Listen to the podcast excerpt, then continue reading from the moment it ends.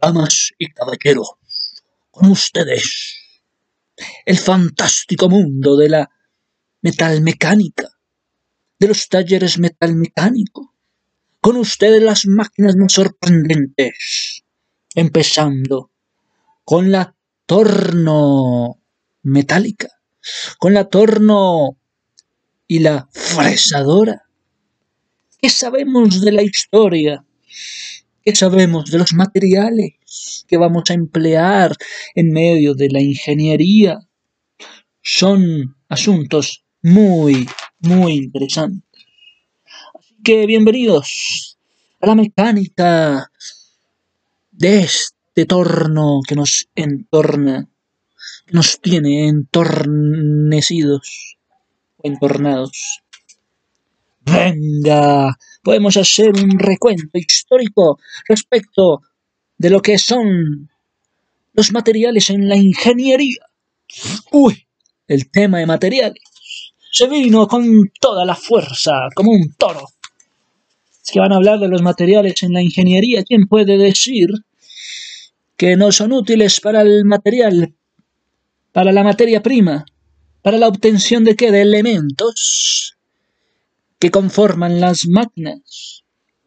Así son los materiales en la ingeniería, materiales que deben cumplir con todas las exigencias, para lo cual son también encargados. Si son encargados, entonces van a satisfacer expectativas en los usuarios para que se beneficien. ¡Qué interesante! ¿Y por qué los materiales de ingeniería pueden ser tan interesantes? Dame, dame propiedades características, por favor. Anda. Bueno, porque deben ser materiales resistentes, livianos, fuertes.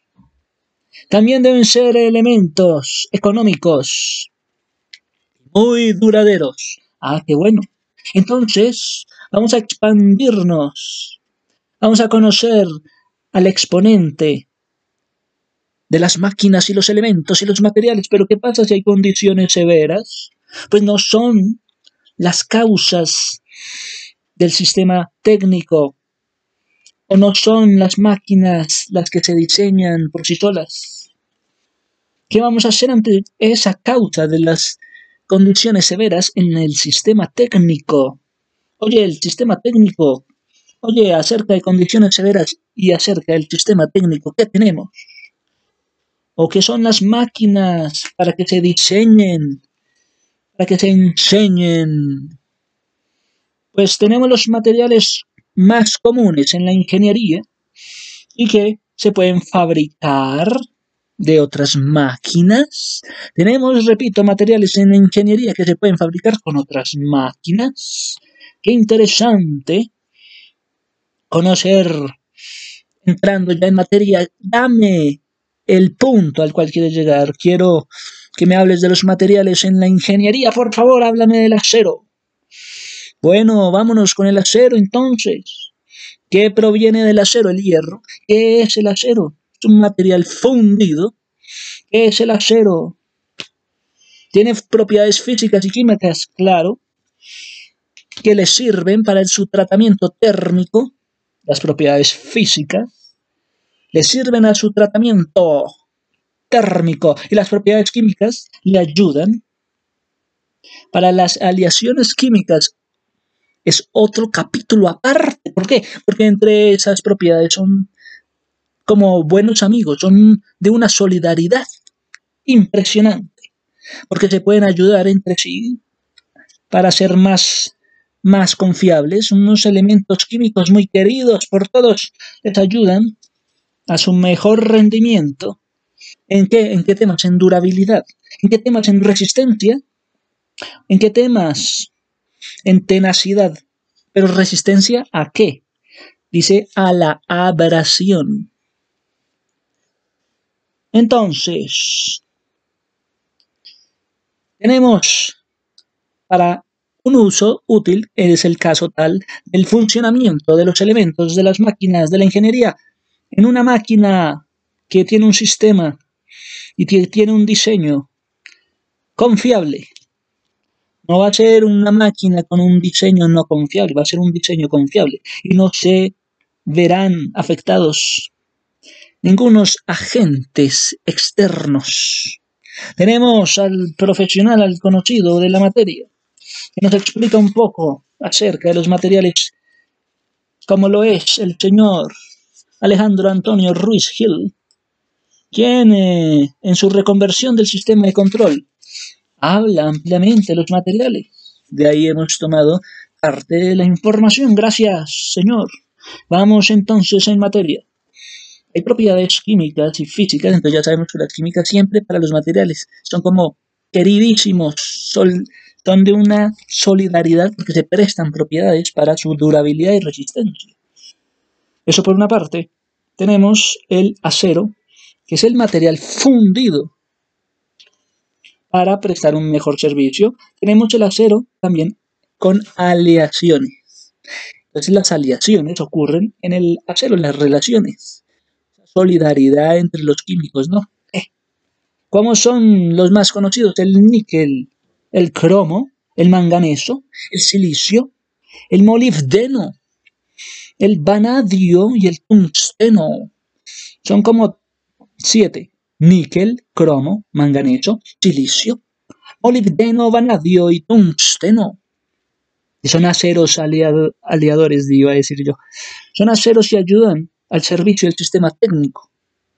¿Para qué? Para mejores resultados en su funcionalidad. Son muy útiles para la funcionalidad. ¿Y cuál es el más importante, el más conocido de todos los aceros? ¿Cuál es el más famoso?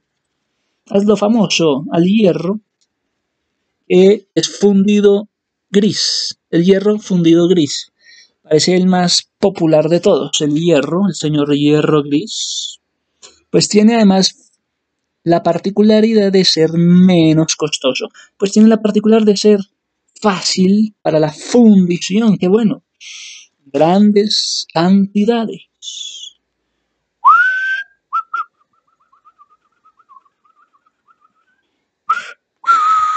Estábamos hablando de los materiales en la ingeniería, pero ahora vamos a hablar de los materiales fundidos, como lo es el hierro. ¿Y qué particulares decíamos?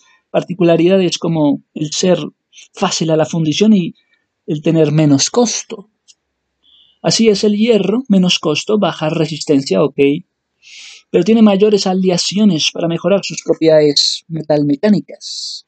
Entonces, a pesar de tener un bajo costo, pero también tiene un bajo resistente, es bajo en la resistencia, pero es amplio en aleaciones, entonces sus compañeros, los demás químicos, les prestan su solidaridad, le prestan sus propiedades. Qué bueno. En la metalmecánica aplican un conocimiento ligero para la maquinabilidad.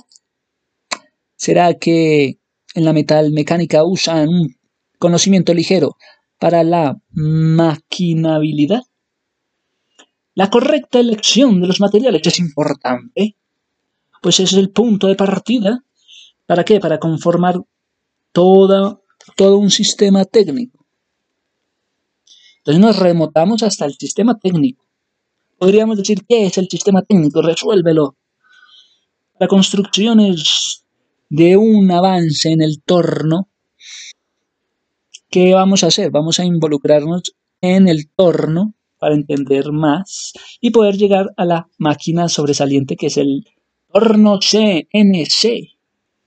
¿Por qué vamos a decir que es importante torno CNC? Bueno, explícame qué es CNC porque no entiendo. Una máquina torno. Pero una máquina torno CNC, ¿qué quiere decir? Esto es nuevo para mí. Bueno, pues simplemente ubiquémonos en los años 70. Hay un desarrollo importante en la microelectrónica con la CN, CN, control numérico, CN, y luego con el control numérico por computadora. Entonces ya hardware, software, CNC, la nueva sensación en los años 70.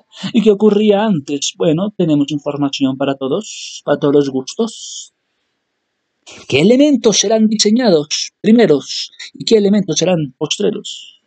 ¿Cuáles serán los elementos que primero se diseñaron y cuáles vendrían ya para un catálogo, para su servicio? Porque habían entonces tenemos que materiales fáciles para la fundición. Y esto nos va a tomar cierto tiempo explicarlo porque vamos a, inmediato, vámonos a los años 1945. ¿Qué pasó en el año 1945? ¿Qué pasó con John Ma Monkley y Presper Ecker?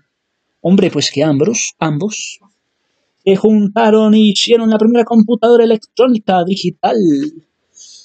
Oye, desde 1945 ya hacían la primera computadora electrónica, pero que nadie usó, pero que nadie conocía.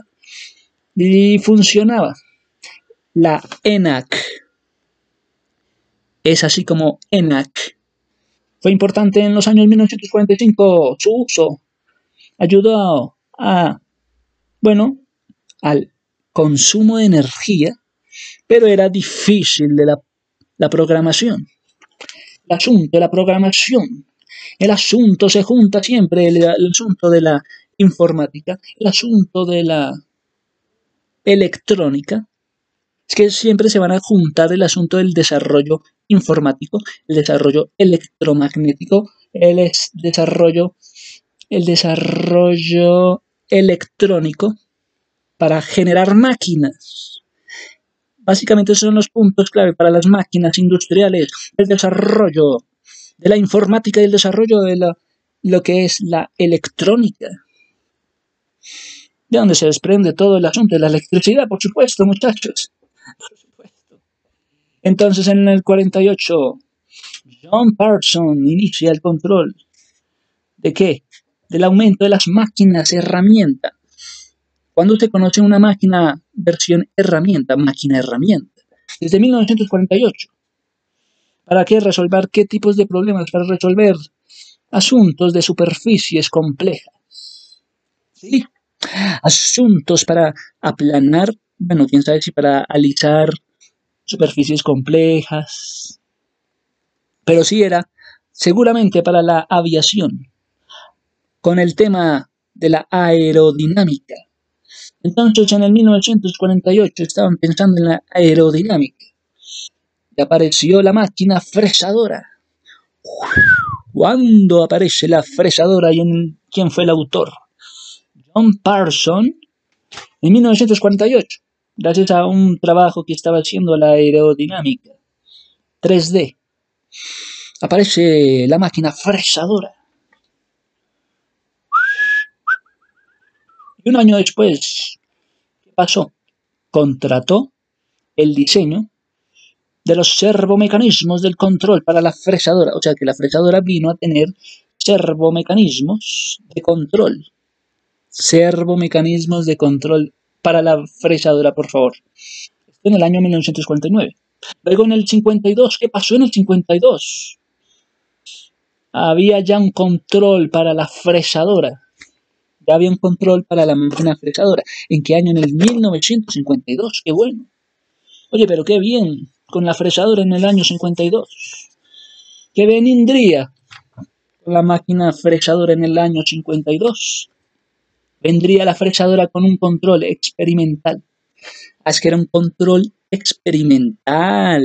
Lo que se hacía con la fresadora, solamente control experimental. ¿Qué- ¿En qué consistía? Pues era el código binario. Estaban en el código binario. ¿Y había qué? Una cinta perforada. Entonces jugaban con los códigos y jugaban con los huequitos en la cinta perforada. Y así una máquina coordinaría el movimiento sobre tres ejes. Oiga, a partir de los códigos binarios surgió la cinta perforada. A partir de la cinta perforada surgió la máquina que podría coordinar tres ejes. ¡Wow! En entonces estamos con la magia de la fresadora en los años 1952. ¿Y qué pasaría en el 55? Pues que la, hombre, que la fresadora estaría siendo gobernada por tarjetas y por cintas perforadas. Entonces vemos el paso del código binario a, ser gobernada por tarjetas. Ya tres años después habían tarjetas. Se pasa del código binario a las tarjetas. Pero sigue igual la cinta perforada. ¡Wow! Esto era muy costoso en los años 50 y 60. Y es así como ha sido el desarrollo de la microelectrónica en los años 70. Sí, como vendríamos hablando, vino la, la creación de el torno CNC, que ya sabemos que el CN corresponde al control numérico. El CNC, control numérico por computadora. Oye, qué interesante. Pero queremos saber qué más se puede eh, oír de, de lo que es el torno, la mecánica de un torno. Ese puede ser un super tema, la mecánica en la máquina, las máquinas con mecánica. Manual, bueno, puede ser manual, listo. Puede ser partes esenciales. Que sea manual, claro. Debe tener una manija para que sea manual. Bueno, sí, a eso juega. aspira a tener una lógica con una manija y con un eje que no solamente es un eje principal la que tiene el torno, sino que también es un eje transversal. Aquí hay eje primario, eje principal, eje transversal, eje orientado. Son tres tipos de ejes que tiene. O sea, son tres tipos de ejes. Y venimos de explicar que, que las máquinas tienen movimiento, coordinan movimiento en tres coordenadas X, Y, Z. Bueno, tres ejes esenciales. Gracias a, a la máquina torno comprendemos esas funciones. Las mecánicas en la máquina de torno, pues para mecanizar mejor las piezas. Esto es para mecanizar, la idea de mecanizar las piezas. Ya no serían piezas normales, sino serían llamadas piezas de revolución. Piezas de revolución con ustedes. Entonces la máquina tiene unas funciones interesantísimas. Máquinas con herramienta. Máquinas llamadas herramienta, ya sabemos desde qué año, ¿no? 1948, 45. La más importante de todas. ¿Cuál es la máquina más importante en un taller metal mecánico? ¿Cuál es la máquina más importante?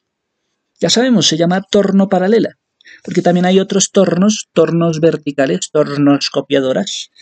Estas son otras máquinas.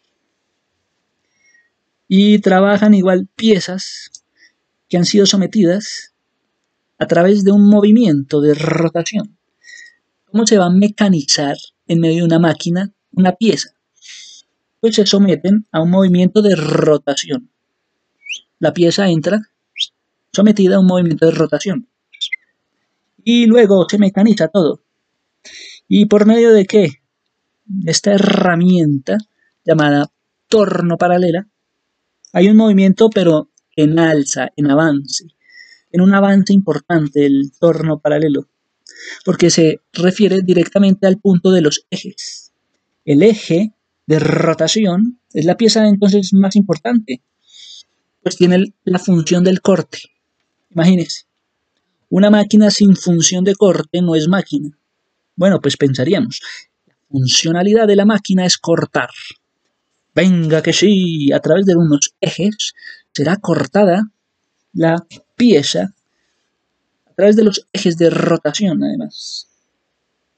Se van a romper, se van a romper esquemas porque viene la función del corte el cual le va a garantizar a usted la forma, le va a garantizar las dimensiones deseadas. ¿Y qué pasa con la función del corte? Hombre, pues que hay placas cortantes, y esas placas cortantes son las que cortan. Y si cortan es porque tiene un material más fuerte. Entonces las placas cortantes, en medio de la, de la función del corte de los ejes, deben ser con un material superior Para poder cortar deben tener un material superior. Si usted quiere cortar algo, debe buscar un material superior. Entonces, esto es lo que aplica. Ha sido arrancado. Bueno, es que, ¿cómo hacer una máquina? ¿Qué va a hacer una máquina? Va a arrancar un pedazo con unas placas cortantes. Y viene la función del corte. ¡Wow! Pero muchas veces la función del corte en medio del torno es para avanzar en los materiales. Entonces hacen cortes para avanzar en los materiales. Pero venga que el torno paralelo nos va a encaminar a través de la viruta, de la viruta, a través de la viruta se va a realizar todo lo demás, el resto. Y la viruta es el resto. Ha sido arrancado ese pedazo de viruta por herramientas, por soldaduras. Entonces las soldaduras, ¿no? Aparece la palabra la soldadura. Bueno, ya lo hemos usado a través de pedales y todo esto, y la flecha, y la flecha, ¿no? La llama que quema, que junta metales. Entonces nos referimos a la función del corte y a las soldaduras, gracias a la idea de viruta, de la cual surge todo, todo en la máquina, gracias a la idea de viruta. Entonces, el arranque del torneado. Ah, el torno nos garantiza el torneado. Es que es lógico que si el torno se llama torno, entonces su funcionalidad sea tornear. Tornear una pieza. Entonces, tenemos que el avance del material es importante gracias a la viruta. Y que además hay piezas que son elaboradas y que aparecen las piezas con dimensiones específicas. Para la construcción de máquinas, sí. Tenemos una parte importante del torno, entremos en materia. Hablemos de las partes de los tornos paralelos. La principal, la cabeza, la bancada. Háblame de la bancada de la cabeza, de esa parte superior. Y además tiene prismas. Oiga, tiene prismas, sí. Una guía, es una cabeza móvil. Entonces la máquina del torno tiene unos prismas ¿Para qué? Para que sean las guías de la cabeza móvil. Entonces el, torno tiene una cabeza móvil sirve de guía gracias a unos prismas. Entonces tenemos características muy esenciales y básicas, pero son llamativas, como el hecho de que la bancada tenga prismas en la cabeza móvil. Y esto es una parte superior, esto en la parte superior. Es una pieza importante porque dar rebuste y es una fabricación que se va haciendo gracias a la fundición. Entonces vamos a estar hablando también de la fundición en medio de la, del torno paralelo. Ocurre la fabricación, sí. Ocurre la fundición, sí.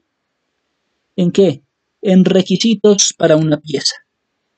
Interesante lo que nos ofrecen las máquinas. Todas las funcionalidades y los términos que encontramos. Tenemos la segunda parte, además de la bancada, que se llama cabeza. Es un eje principal la cabeza, en cuyo extremo, ¿qué pasa en los extremos? Lleva órganos de sujeción. En los extremos se llevan órganos de sujeción. En los extremos de los órganos, en la cabeza. Imaginémonos la cabeza. En los extremos hay órganos que ayudan a estar sujetados, a sujetar la fuerza del motor se desarrolla y se imprime la rotación de la pieza. Entonces tenemos que en los extremos de los extremos hay órganos que sujetan, ¿no? Y esto es engrandecido engranajos de reducciones, a lo cual han llamado engranajos. El engranaje pero ellos lo han llamado engranajos, engranajes de reducciones. Sí, porque van a cortar, van a, van a hacer un recorte. La fuerza del motor se desarrolla y se imprime a un movimiento rotacional. Siempre el movimiento va a ser rotacional de la pieza. y se imprime la fuerza con que van el engranaje de la cabeza. Venga, si hay cabeza hay contracabeza. ¡Wow! ¿Cómo va a ser que va a haber un contracabeza? Es digamos como el que dice hay un punto, el punto es la cabeza. Venga, hablemos que la máquina tiene una cabeza. Hablemos que la máquina tiene entonces un punto y el contrapunto, o sea, la contracabeza, pues es el otro punto de apoyo. que la máquina, este del torno paralelo, tiene dos, dos cabezas, dos puntos. Un punto y un contrapunto, una cabeza y una contracabeza. Ambos son de apoyo, sirven de apoyo. Y la pieza es mecanizada. Totalmente, así la pieza entonces es mecanizada. Sea que vemos la máquina mecánica más completa, tiene dos puntos y es mecanizado todo. Hay dos piezas de fundición. ¿Cuál es la primera pieza de fundición? La que sirve de soporte. Contiene guías que se apoyan sobre el torno. Esa es la primera, la que sirve de soporte. Pues la otra es un dispositivo de fijación. La otra sirve de dispositivo de fijación, sí. Para la inmovilización. La una acude a un soporte que contiene guías y que apoya el torno, apoyada en el torno. La otra sirve de dispositivo de fijación. Para inmovilizar. Tenemos el tema de la usilla o el usillo. Aquí hace referencia la palabra usillo o usilla. Pues a la tuerca. Es como el huesito. Oye, esto tiene de todo tiene dos cabezas, dos puntos, uno contrapunto y otro contrapunto, y además le han llamado un huesito al usillo. Y el usillo es una tuerca, hace la alusión directa a la tuerca. O sea que la máquina hace alusión también a la tuerca. Que la tuerca tiene, la rosca tiene una forma excelente. Su mecanización es importante. Analizarla, la mecanización de la tuerca en una máquina es que cualquiera entendería el sistema de poleas, pero no nos vamos a retomar, no vamos a retomar el sistema de poleas, sino que vamos a hacer uso de las tuercas y de su forma. Entonces ahí hay un mecanismo que hace alusión a las máquinas industriales. El mecanismo de la tuerca para que, sea para que se mantenga fija es importante porque le da fuerza el movimiento del tornillo, todos los conocemos. Es producido longitudinalmente. Movimiento longitudinal, por favor, para la tuerca. Y esto genera un desplazamiento. Entonces en la máquina hay un desplazamiento. ¿Por medio de qué? De un movimiento longitudinal. Pero también la máquina no solo tiene movimientos longitudinales, sino que también hay movimientos de rotación para cortar en la pieza. Entonces la máquina del torno paralelo es la mejor, porque concede todos estos privilegios y funciones que, que hay en las máquinas. Hallamos en esta máquina algo esencial y muy, muy, muy valioso. ¿Por qué? Bueno, ya hablamos de la, del cuchillo. ¿Y cuáles son las características del cuchillo, además de ser una tuerca simple? Hombre, pues que tiene número de entradas. Hagamos la, el análisis. ¿Cuáles son las características del cuchillo o de la tuerca? Hombre, pues que tiene número de entradas, llamadas E. Y tiene por medio de estas entradas la rosca P. Rosca P. Tenemos entonces que el cuchillo o la tuerca es un sistema para convertir movimiento circular del tornillo en un movimiento rectilíneo. Imagínense ¿Qué tal una máquina para conformar tuercas? ¿Qué tal sería una máquina para fabricar, fabricar las tuercas o las roscas? Tendría que tener un montón de, de movimientos geométricos para generar lo que significa la tuerca. Sin embargo, es un sistema para convertir de un movimiento circular a un movimiento rectilíneo. Gracias a la tuerca se le concede todo esto Ejemplo, imaginémonos que un tornillo de 2 milímetros tenga un paso y debe girar completamente sobre la tuerca. Tornillo gira sobre la tuerca. Tornillo, con su propia eje, gira sobre la tuerca que tiene su propio eje. Y esto es un avance importante. Pueden haber tornillos que avancen más milímetros que otros tornillos. Por ejemplo, hay unos que unos tornillos que al girar sobre la tuerca pues avanzan 2 centímetros, 2 milímetros. Hay otras que avanzan 4 milímetros. ¿Por qué? Pues porque hay fórmulas que hacen alusión a los avances. Hay velocidades en los avances que hacen alusión a la velocidad circular del giro. Entonces, ¿por qué un, un tornillo al girar sobre su eje, sobre una tuerca, solamente avanza 2 milímetros. ¿Por qué un tornillo al girar sobre una tuerca avanza 4 milímetros? Respuesta. Porque hay la ecuación del avance, donde está la velocidad del avance, donde es velocidad del avance igual a A por N por P por D, en donde la N pues hace alusión a la velocidad circular del giro. A esto hemos llegado y ha sido muy interesante. Gracias al Señor, repito su nombre, Alejandro Antonio Ruiz Gil, hemos hablado del torno y sus propiedades. Hay otras partes del torno, además de las ya mencionadas. ¿Cuáles son las partes ya mencionadas? Mm, bancada, cabeza, contrapunto, usillo. Existe el carro, es que es necesario entender la función del carro en medio del torno. Por eso vamos a hablar del carro. Lo que porta el carro es una señora herramienta, pues tiene un movimiento que produce efectos y además forma deseada de la pieza. Es que el carro trae el movimiento que trae el efecto, que trae la forma de la pieza. Entonces hay carros principales, hay carros transversales, hay carros orientables. Y por supuesto está el porta herramientas. ¿Dónde se van a colocar las herramientas de uso? Pues para qué saber eso, que va a ser evidente, va a estar a la vista.